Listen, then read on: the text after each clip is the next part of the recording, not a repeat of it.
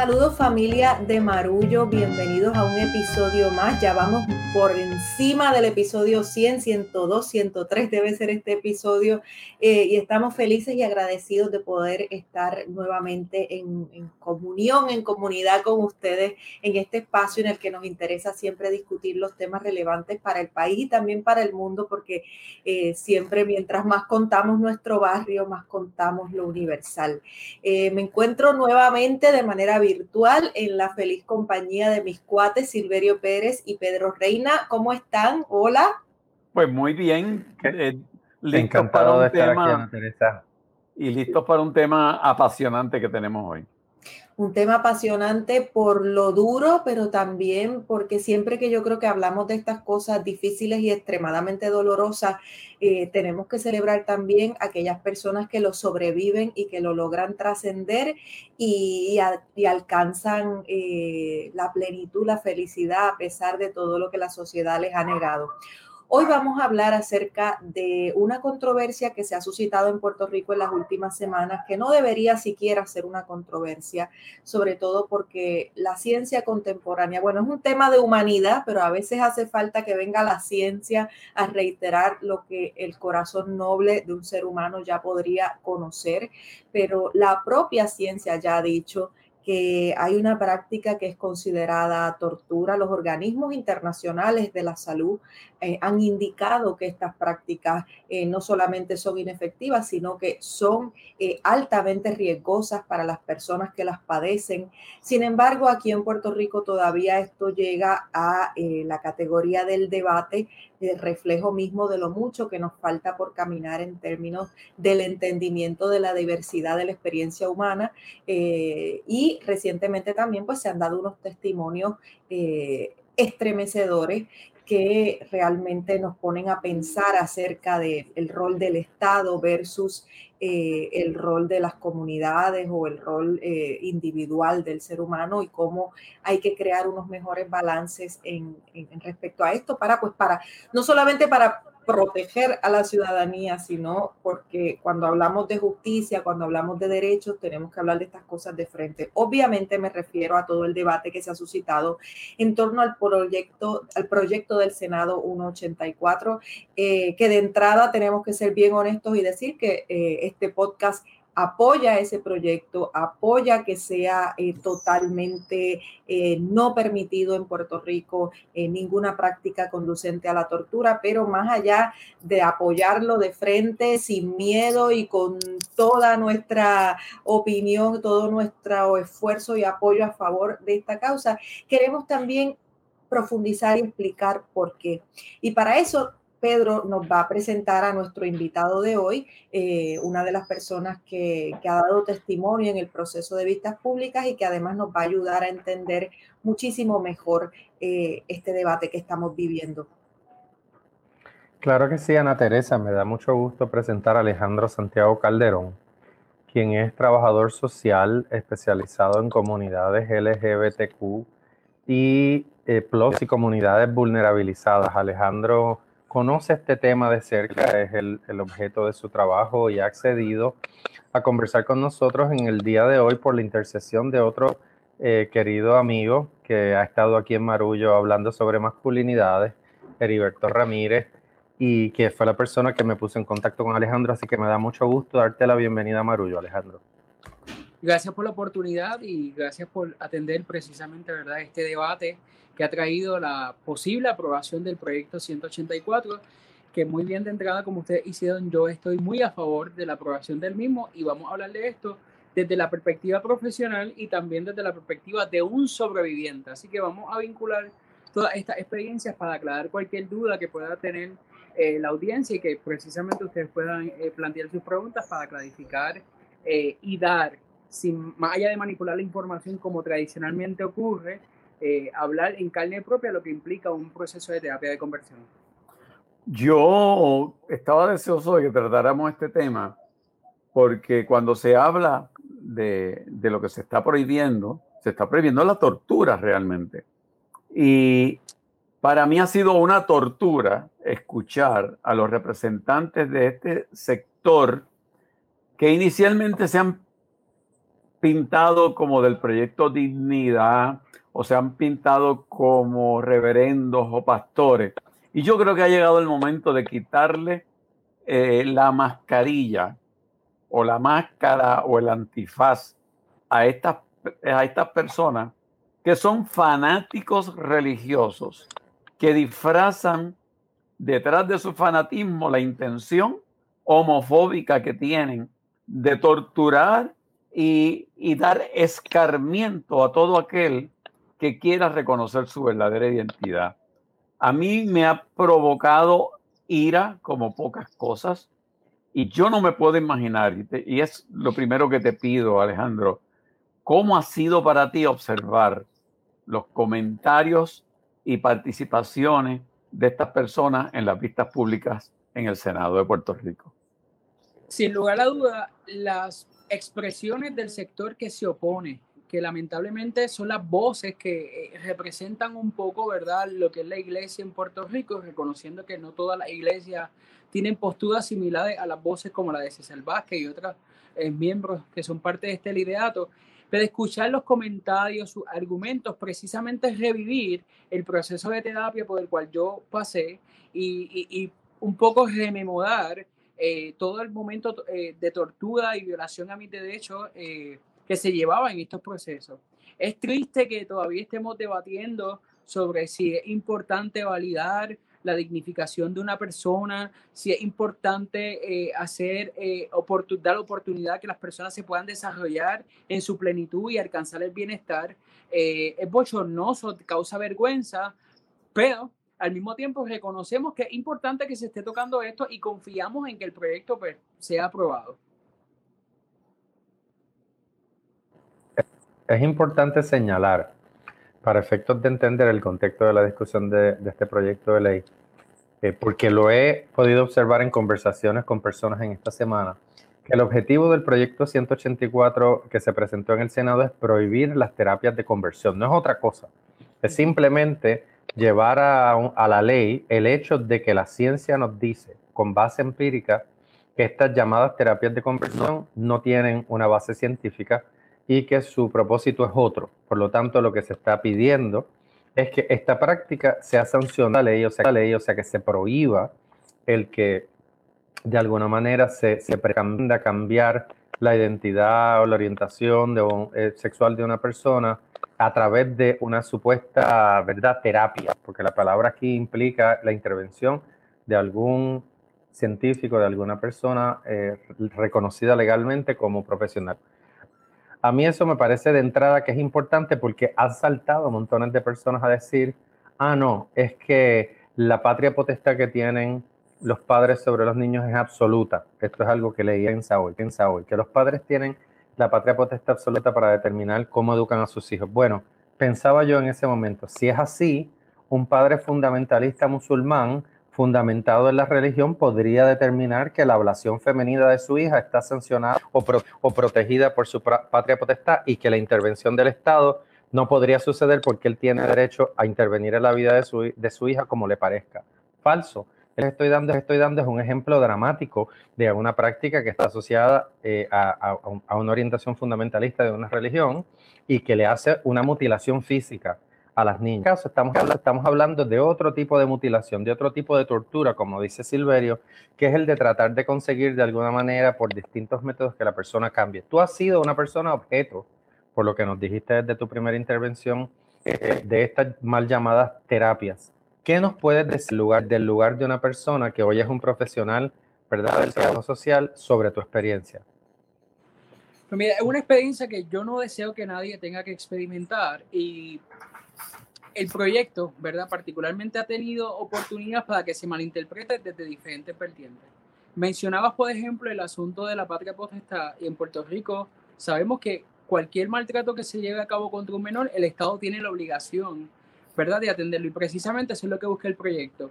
Hacerle justicia a personas que pasamos por este proceso donde eh, personas dentro de una iglesia nos sometían a eh, largas horas de ayuno, eh, buscar la presencia de Dios, ¿verdad? En unas prácticas particulares que se dan en los contextos eh, eh, de, lo que se constituye en Puerto Rico como una iglesia, principalmente para que sea expulsado de la persona el demonio de la homosexualidad como ellos lo tipifican, ¿verdad? O como ellos lo definen. La homosexualidad no es un demonio, la homosexualidad no es un problema, la homosexualidad no debe nadie sentir vergüenza sobre ello, todo lo contrario, debe vivir en plenitud y eh, debe sentir orgullo por ello.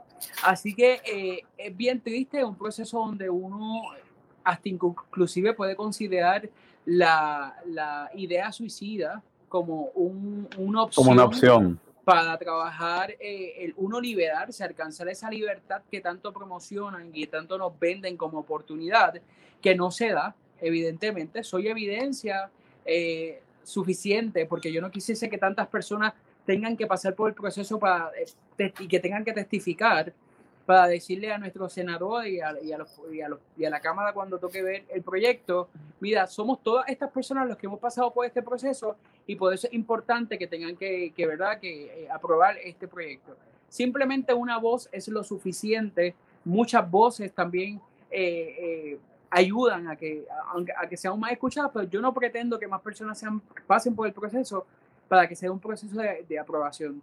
Como profesional reconozco que una tortura, que un maltrato, como profesional del trabajo social, que básicamente nuestro eh, quehacer profesional está llamado precisamente a fundamentarlo en dos leyes. Más allá de la ley que tipifica ¿verdad? nuestra profesión, la ley 408 sobre la salud mental y la ley 246, que son las dos leyes que contempla la enmienda eh, eh, dentro de este proyecto. Pablo, y digo, perdona, es que estoy pensando en un Pablo que amo mucho y, te, escuchaba y, vino a mi mente. Alejandro, disculpa. Eh, quisiera, quisiera preguntarte, porque una de las cosas que más a mí me espanta de toda esta discusión es cómo se utiliza el tema de la niñez casi como un escudo para enmascarar o confundir a la gente respecto a lo que es el contenido concreto del proyecto. Entonces, claro, dicen hay que proteger los niños y cualquiera se planta detrás de esa bandera. Uno dice, claro que hay que proteger los niños, ¿cómo no?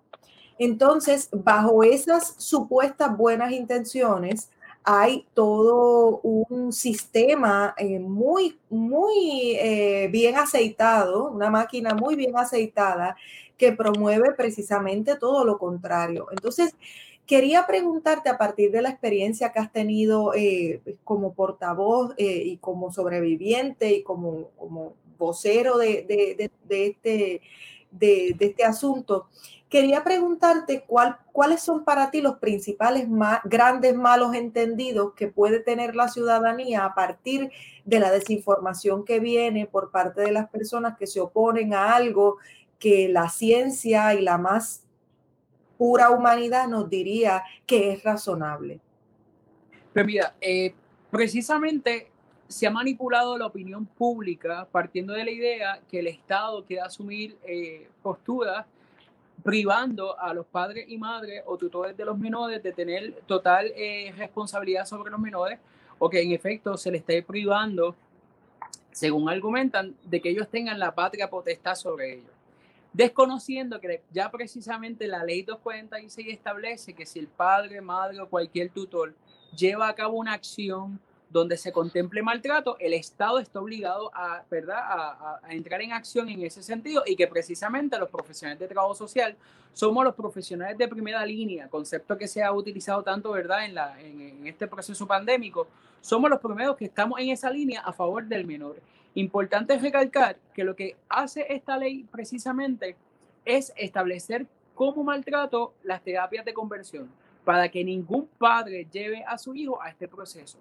Importante también aclarar que cuando un padre lleva a un niño a este proceso de terapias de conversión o cualquiera de sus modalidades, se da desde una perspectiva heteronormativa donde el padre dice, ay, yo creo que mi hijo es gay, ay, yo creo que mi hija es lesbiana, donde se percibe donde precisamente a lo mejor ni el menor ha apalabrado, mamá, me siento de esta manera, papá, siento esto, me gusta aquello, me gusta lo otro. Aunque sabemos que la evidencia científica sostiene que ya hay casos de niños y niñas que se pueden identificar dentro de las variantes del género y las identidades sexuales desde muy temprana edad.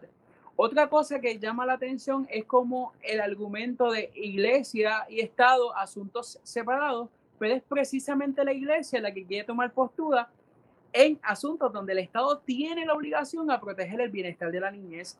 Quienes contemplan y se dan la oportunidad de leer el proyecto y quienes están en su sano juicio dirían, caramba, hoy yo no tengo un hijo LGBT, pero a lo mejor el hijo de mi vecina o el hijo de mi amiga está pasando por este proceso y a mí no me gustaría que lo torturen en un proceso de terapia.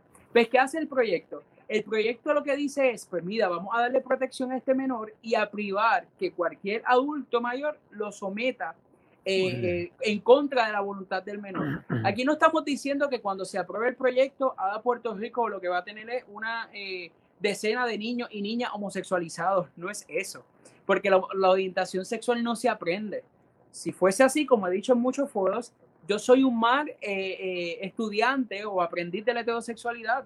Si es por aprendizaje, yo me colgué en ser heterosexual y felizmente soy homosexual. Así que es un argumento para decir no se aprende. Yo me inclino por la idea de que se nace de esta manera. Conozco casos de familia donde hay nueve hijos y de nueve hijos, siete son parte del colectivo LGBT y ya hay estudios que sostienen el elemento de lo genético como parte de la identidad sexual de las personas. Así que no podemos eh, eh, un poco promocionar que los elementos que utiliza la, ¿verdad? los cuerpos en oposición, los grupos en oposición, en que el Estado está buscando privar de la libertad, ya eso lo contempla la ley cuando usted lo maltrata, y segundo, en que queremos homosexualizar nuestra niña porque eso no va a ocurrir, y yo particularmente como activista LGBT no permitiría que tampoco se le imponga una orientación sexual a, a la no heterosexual como única alternativa. Lo que yo propongo es que la niña tenga la oportunidad de vivir tal cual se sienta y tal cual quiere identificarse y que vive en felicidad y en la libertad de ser. Una de las cosas que más he escuchado en estas vistas, eh, y sobre todo en personas que han estado frente al Capitolio protestando y han sido entrevistados por reporteros, es la inmensidad de concepciones erróneas, de conceptos que han sido transmitidos deliberadamente a ellos para moverlos a esa militancia frente al Capitolio la ignorancia que parece ser común a todas estas personas que se van a manifestar allí manipulados por estos pseudo líderes políticos o religiosos. Y entonces a mí me parece que es necesario para el público que nos escucha establecer diferencias. Una de las cosas que han dicho es que en Puerto Rico no existen ese tipo de terapia. Y entonces a mí me gustaría saber teniendo la prudencia de no revictimizarte y con, la sensibilidad de que tú has pasado por un proceso muy doloroso, eh, ¿quiénes eran los artífices de estas terapias que se te aplicaron a ti? ¿De dónde sale la idea y, y quiénes la ejecutaban? Pues mira, eh, esta, la modalidad en la cual yo experimenté, porque no podemos categorizar que todas las terapias son iguales, pueden tener sus variantes, sus prácticas, según eh, precisamente las lleva a cabo quien la emplea. En mi caso, desde mi verdad y mi historia, eh, eh, la cual reconozco que fue un proceso muy doloroso y visibilizo mediante mi narración, quien llevó a cabo el proceso fue un pastor, un pastor que precisamente no tenía ni formación pastoral, formación teológica, aunque sea para lo que fue llamado dentro del discurso religioso, pudiese considerarse capaz de llevar ese mensaje. Segundo, eh, tuvo otra experiencia en otra iglesia que después de un año de haber estado eh, ofreciendo mi servicio voluntariamente eh, en la iglesia, pues el pastor dijo, bueno, ya es momento de tocar el tema sobre tu homosexualidad. Ahí, en este segundo escenario, eh, lo plantea comunidad de que Dios lo había revelado. Y yo le dije, bueno, pastor, empecemos que eh, los mandamientos es no mentiras. Y usted no se los reveló Dios. Usted dentro de su heterosexualidad y lo que le han enseñado a usted de cómo debe de comportarse un hombre, usted percibe mi orientación sexual. Así que vamos a dejar las, las cosas claras para no entrar en, esto, en estos debates sobre la existencia, la inexistencia, o si Dios le habló o Dios no le habló. Dicho eso, eh, me plantean la idea de ir a una escuela o a un tipo de ministerio que existe en Puerto Rico. Eh, recuerdo que el nombre del sembrador, eh, esa fue parte de la información que me dieron, donde ellos estaban dispuestos a pagar el dinero suficiente para que yo tomara esos cursos para trabajar mi identidad sexual. Así que este pastor reconoce que existen organizaciones. Ayer durante las ponencias, eh, eh, la primera vista del Senado, escuchamos de ministerios que existen ahora mismo que trabajan la sexualidad de las personas en Puerto Rico, en San Juan.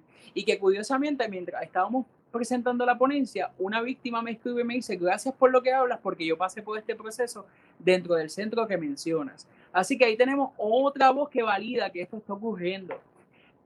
En, en algunos, en algunos ministerios, en algunos ministerios, ¿verdad? Eh, posiblemente podamos encontrar personas con las licencias profesionales, psicólogos, consejeros profesionales, trabajadores sociales para llevar a cabo esta práctica desde la fe y reconocemos que es una clara violación a los eh, estatutos y cánones éticos que violen, eh, ¿verdad? que establece y rigen la profesión en Puerto Rico. A, a, mí me parece que lo que estás diciendo es sumamente importante y que hay que tomar nota de ello, porque da la impresión, y se lo escuché también decir al senador José Vargas Vidot, que hay una red de profesionales que tienen licencia del Estado que se han prestado para servirle a las iglesias dando este tipo de servicio, lo cual se convierte también en un ingreso económico y una forma de ganar dinero a base de, de estas tergiversaciones. Así que me parece que ese testimonio que tú acabas de hacer, eh, los legisladores debieran tomar nota porque esto debiera investigarse. Pedro. Y añado a lo que mencionas, Silverio, de ah. manera breve, que eh, es importante también reconocer que así como se ha utilizado el nombre de la iglesia, que como mencioné, reconocemos que algunos tienen unos espacios saludables y que tienen una contribución a la sociedad, también tenemos los líderes que utilizan precisamente el nombre de la iglesia para lucrarse, pero de la misma forma han utilizado el componente científico o la validación del Estado con su licencia y prestar los servicios desde la fe. Y como la iglesia está estipulado en la ley de corporaciones que una organización sin fines de lucro, primero no tienen que rendir planilla o contribuciones sobre esa práctica. Segundo, el Estado no tiene potestad de entrar sobre ellos porque lo están tratando desde la fe como un elemento de un servicio de su iglesia, que su fe es quien determina qué cosas o qué otras no responsabilidad de vigilar estas acciones, pues quedamos al descubierto. Así que por ahí un poco el proyecto queda medio ambiguo, ¿verdad? Eh, eh, porque no reconoce que hay otros escenarios donde se da y precisamente establece que es para profesionales. Claro está. Otra de las cosas que hay que mirar es que muchas veces el pastor que hace la práctica. Por cierto, en las redes sociales pueden buscar eh, la psicóloga cristiana, una cosa así, que una manera en cómo se promocionan los servicios. Y cuando busca una profesional psicóloga licenciada, que lleva a cabo estas prácticas desde la fe. No, yo, yo, puedo dar un ejemplo para que la gente contraste esto. Ustedes saben que yo durante muchos años trabajé evaluando proyectos para fundaciones y en alguna ocasión me tocó ir a visitar un proyecto en Baja y otro en Trujillo Alto que trataban con adicción. Y la fundación estaba tratando, la, la fundación para la que yo trabajaba, estaba tratando de, de establecer ¿verdad? los credenciales de esta organización y en ambas visitas nos dimos cuenta que se pretendía trabajar con las adicciones al alcohol y las drogas simplemente con una visión religiosa. Igual que Alejandro mencionaba, a, a las personas que, que, saliera de ellos expulsado el demonio de la homosexualidad. En este caso era lo mismo eh, sobre el demonio de la adicción al alcohol o a las drogas. Nosotros, si miramos ese ejemplo, hoy día sabemos que la adicción es una enfermedad, eh, eh, no es una, posesión diabólica, y, la gente tiene poco trabajo en darse cuenta de que tratar a una persona que está enferma con la Biblia o hacerle un exorcismo a una persona que está enferma es un absurdo. Pues sucede, sucede con tratar los temas de identidad de género e identidad sexual como si fuesen eh, un fenómeno religioso, un fenómeno mitológico, cuando en realidad eh, no, tú sabes, no lo es. De, de, lo que estamos hablando es de tratar de enmascarar la tortura eh, por, parte de los defensores, ¿verdad? De los que quieren que no se prohíba, es, de tratar de crear una falsa equivalencia y decir que no se le puede prohibir a los padres que busquen ayuda. Es que esa ayuda, mal llamada ayuda, no tiene una base empírica y no tiene una base científica. Lo interesante, por otro lado, es que en Puerto Rico la sexualidad es tema de comidilla todos los días. Nosotros somos una sociedad profundamente reprimida y muy fundamentalista. Nosotros podemos hablar de la homosexualidad si es para reírnos, si es para hacer burla. De radio, de radio, eh, eh, de, por la mañana o de por la tarde, pueden hacer mil chistes. Sobre la infidelidad podemos hacer mil chistes, podemos hacer canciones, parodias y todos nos reímos, ¿verdad? Yo no veo a estas personas que están en contra del proyecto 184 levantando una bandesión sobre la caricaturización del otro, volver al otro que es diferente a mí el objeto de burla, de burla. Muy por el contrario, cuando queremos hablar del tema en serio, entonces levantamos la bandera de la moralidad y doy un ejemplo concreto. No, no queremos que nadie le hable a nuestros hijos sobre moral sexual, eh, porque supuestamente eso está reservado para el dominio de la casa y de los padres, pero miremos la tasa de embarazos precoces en Puerto Rico. No permitimos que las escuelas eduquen sobre sexualidad y tenemos niños criando niños.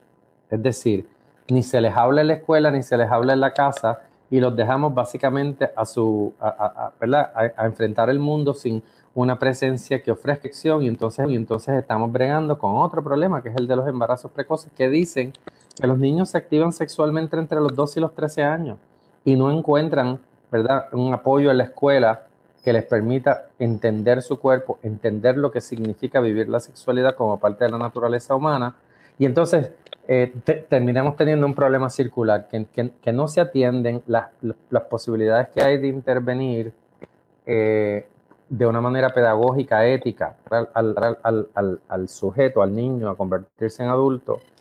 Eh, pero estamos prontos para prohibir que cualquier, ¿verdad? No lo podemos hacer saludablemente, pero tampoco queremos que más nadie lo haga.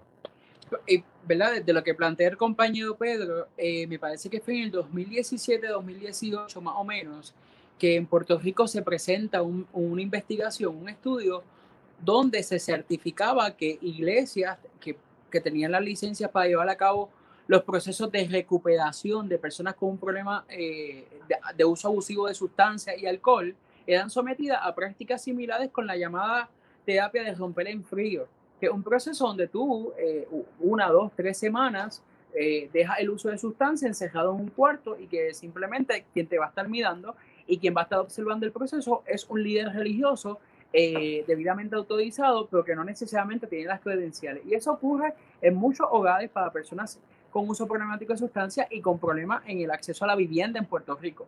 Porque muchos programas son ocupados por personas que están dentro de estos procesos o iglesias que llevan a cabo estos procesos. Eh, recuerdo que hay una organización en Puerto Rico muy famosa y muy reconocida que entiende que parte del proceso es utilizar a sus participantes en que rompan en frío y que luego estén en las luces vendiendo bizcocho, vendiendo bolsas, para también generar un ingreso para el propio programa.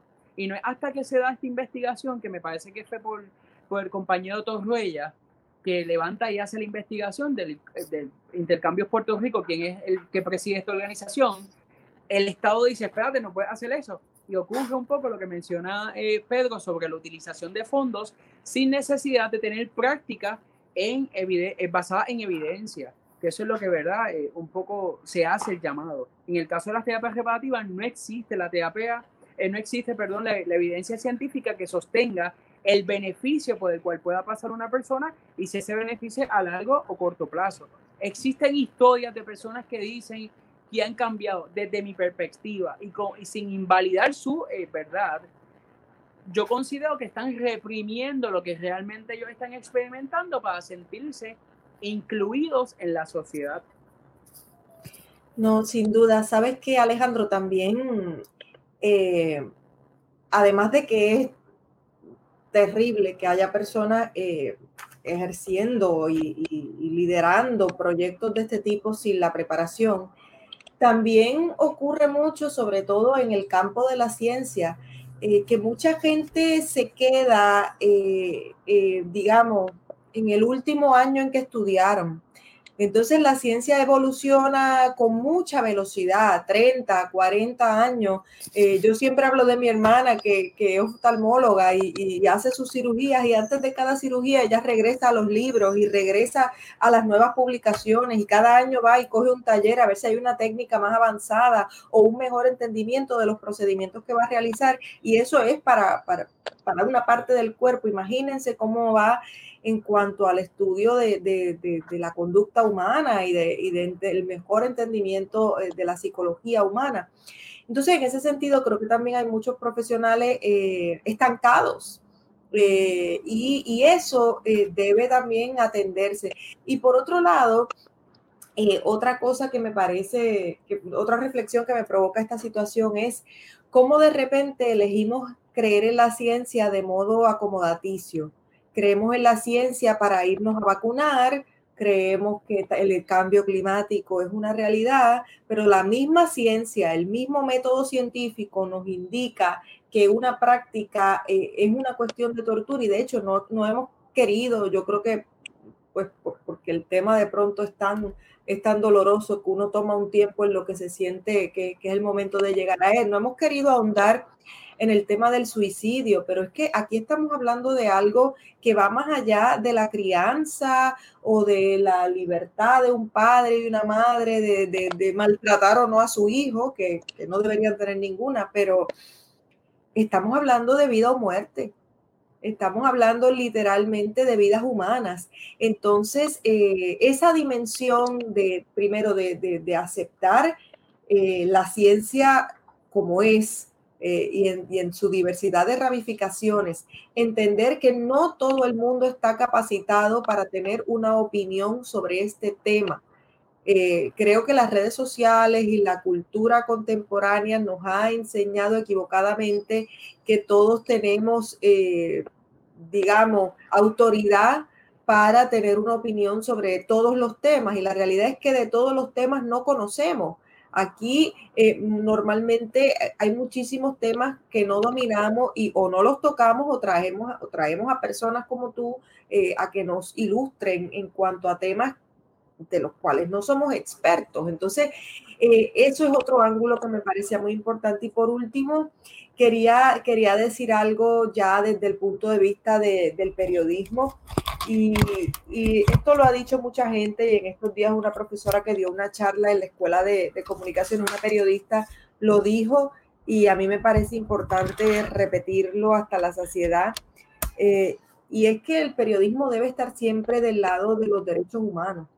Eh, entonces aquí no deberíamos estar construyendo falsas equivalencias, buscando la otra parte como, si, como si existiera una otra parte de un debate que ya está resuelto.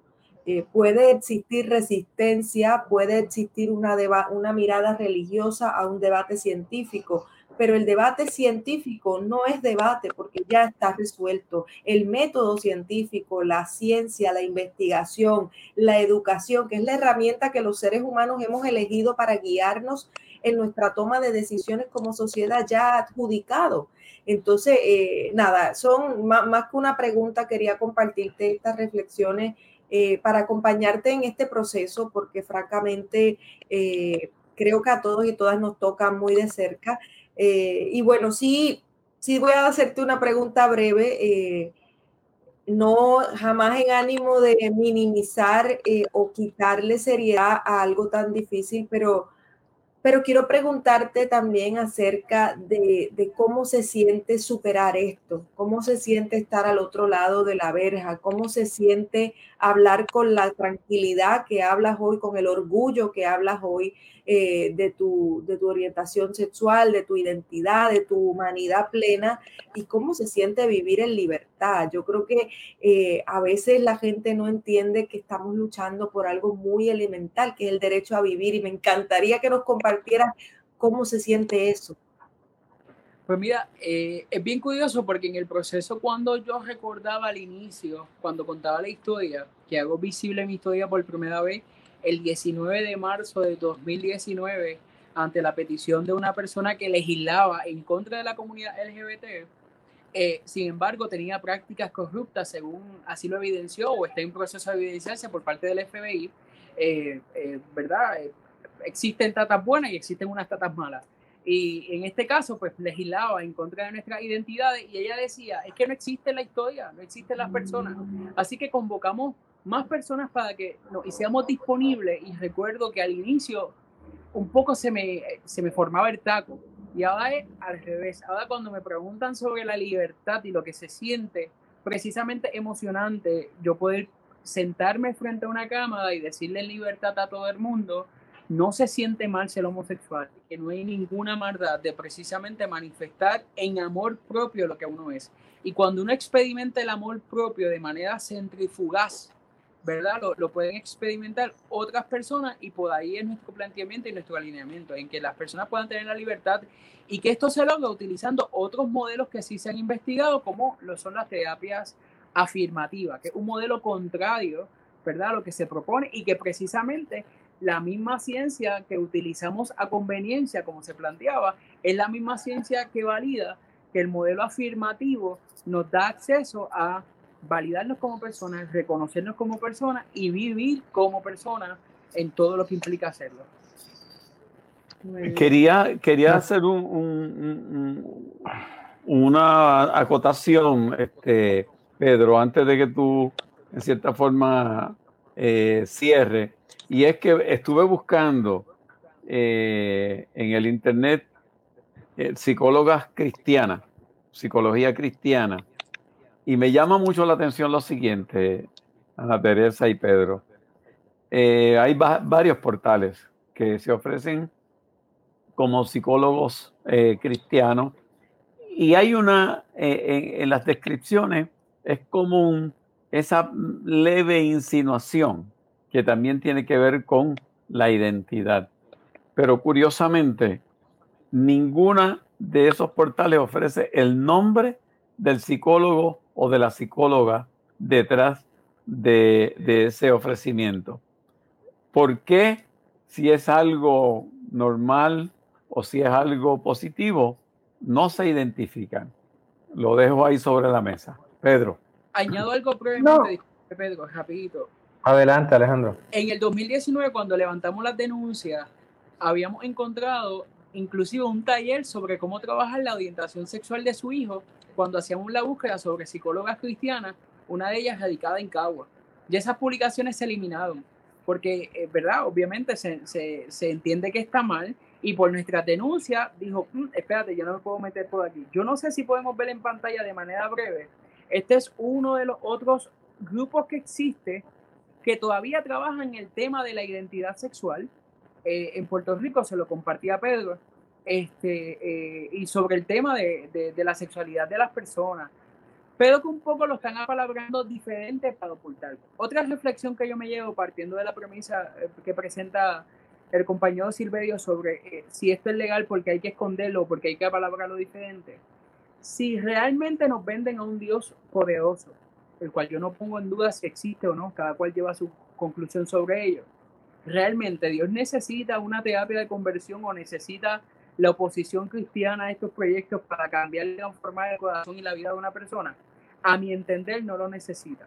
Pero precisamente los líderes que se visibilizan en los medios de nuestro país, al parecer no han conocido la soberanía y la potestad de ese Dios que predican y que lo, ¿verdad? lo hacen muy pequeño. Porque yo, desde lo que nos, enseñan que la concepción de un Dios, de, una persona inmortal, incapaz de, de verdad, de, incapaz de poner quitar vida, pues yo entendería que no necesita ni de César Vázquez, ni de Proyecto Dignidad, ni de Alerta Cristiana, ni de Puerto Rico por la Familia, que hacen una muy mal práctica de lo que es el Evangelio, que se nos enseña desde muy pequeño, el que persiguió a Jesús, y quizás practican un, Evangelio más eh, ligado a lo que hacía Judas cuando vendió a Jesús, o otras prácticas que no necesitan que parten precisamente de un, de un amor, de un odio que utiliza la palabra amor para disfrazarse.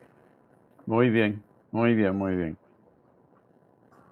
Yo lo que quería decir antes de cerrar y no, eh, ¿verdad? Eh, es que yo creo que eh, el contorno más amplio de esta discusión es un punto de fricción muy grande entre las lecturas religiosas del mundo y las laicas. Y yo creo que antes de entender que nosotros vivimos en un sistema de gobierno que es laico, que no tiene religión y que no tiene religión intencionalmente para que cada cual pueda practicar una religión si quiere y no sirva eh, una religión como herramienta para darle por la cabeza a los demás e indoctrinar a las personas. Yo creo que esa es la orientación que tiene este proyecto yo creo que es importante recordarlo. Yo, a lo mejor esto les va a sonar radical, pero eh, en el debate político, en la esfera pública, estamos viendo el primer cruce de espadas de Proyecto Dignidad con los demás políticos políticos en la legislatura. Y yo creo que a nadie debe sorprenderla que asuma esa postura. Yo creo que las ideas y las posturas de Proyecto Dignidad se tienen que combatir no destruyendo a Proyecto Dignidad, sino debatiendo con ellos con argumentos que sean didácticos para que otra gente entienda. Porque de lo contrario entramos en un cancel culture extraordinario de eliminar al otro que dice algo que no me gusta. Yo creo que es importante que se vea lo que estas personas se dicen y es importante que ellos escuchen lo que tiene que decirle toda la ciencia, lo que le tiene que decir las instituciones, lo que le tienen que decir los sujetos, las madres, los hombres, las mujeres que, que están ahí y que apoyados en, en, prácticas que están refrendadas por la ciencia pueden contestar esos planteamientos que hablan de falta de educación, de fundamentalismo y de oscurantismo. Así que mm, espero que los legisladores, que para mi sorpresa están sentaditos en la verja diciendo no me he leído el proyecto, sobre todo el Partido Popular. Que no, me lo, que no me los he podido leer, ay, eh, no sé, voy a escuchar a los expertos, eh, perdónenme. A esos hay que derrotarlos también en las ah, próximas elecciones, porque si no pueden tomar una, una decisión que está ampliamente fundamentada y le tienen miedo a lo que puedan hacer algunos votantes que desde la ignorancia puedan ser, hacer llevar a cabo acciones en contra de ellos, pues eh, es, esos legisladores no nos hacen falta. Esos legisladores y legisladoras se pueden quedar en su casa y hacer otra cosa. claro que sí, estamos, estamos de acuerdo en eso. Alejandro, gracias, gracias por, por educarnos, por tu, compartir tu experiencia, por asumir tener una voz y llevarla hasta las más altas esferas de sabor y por tu valentía. Te celebramos, te agradecemos y estamos acompañándote en esta lucha. Bravo. Y que, y que, Marullo está ahí disponible para, para ti, para ti, para cualquier intervención que sea para educar a este país. Gracias y agradezco nuevamente la oportunidad y a la audiencia que nos va a estar, que nos está escuchando, ¿verdad? Y simplemente practiquemos el amor, el amor propio, que es el que nos va a ayudar a definir lo que es el amar a otra persona, eh, sin intereses religiosos, sin intereses partidistas, simplemente desde la esencia de lo que implica ser una persona que siente y padece, algo llamado humanidad. Así que muchísimas Alejandro, los que te quieran conseguir en las redes sociales, ¿dónde te consiguen? Me pueden conseguir en el fanpage Alejandro Santiago, en todas mis redes sociales aparezco como Alejandro Santiago Calderón. Ahí ofrecemos diferentes ¿verdad? alternativas educativas sobre estos temas y otros temas de interés social. Así que nos podemos mantener conectados y lo fabuloso de la, de la red es que nos mantenemos a la distancia de un clic eh, así que eh, confiamos ¿verdad? en que nuestras plataformas puedan ser útiles para seguir hablando y apalabrando este, estos, estos discursos que precisamente es para derribar los discursos en oposición que muchas veces no están dispuestos a escuchar otras voces que sí tienen la intención de hacer el bien para todos, todas y todas, indistintamente la fe, la raza, la religión y todo lo demás. Muy bien. Te acabo de dar clic en todos los lados. Gracias. Muy bien. Magnífico, bueno, gente linda. Nosotros vamos a pasar al, a la, a la post-conversación, que es algo a lo que tienen acceso aquellas personas que nos han respaldado desde Patreon. Ustedes saben que estamos utilizando la plataforma Patreon que se escribe pa, patreon.com, diagonal Marullo Media, donde usted puede entrar y hacer la contribución, contribución que usted quiera a la producción de este podcast, que es gratuito y seguirá siendo gratuito. Pero como un postre para las personas que nos respaldan, tenemos una mini conversa cuando se acaba cada capítulo, así que si usted quiere saber qué es lo que ocurre, visite la página de patreon.com de Audiomedia, que a cambio de su auspicio va a estar no solamente recibiendo acceso a ese postrecito, sino a otros regalos que compartimos con nuestra audiencia. Recuerden que Marullo es una producción de Agora Cultural Architects y que sus productoras ejecutivas son Elsa Mosquera y Beba Rivera. Los encargados de contenido son Jorge Vázquez y Ana Inés Juliá. El diseño gráfico es de Lidia María Ponte, la música de Wario Nex Matos y el diseño gráfico de Lidia María Aponte Tañón. Muchas gracias por estar con nosotros. Esto es Marullo.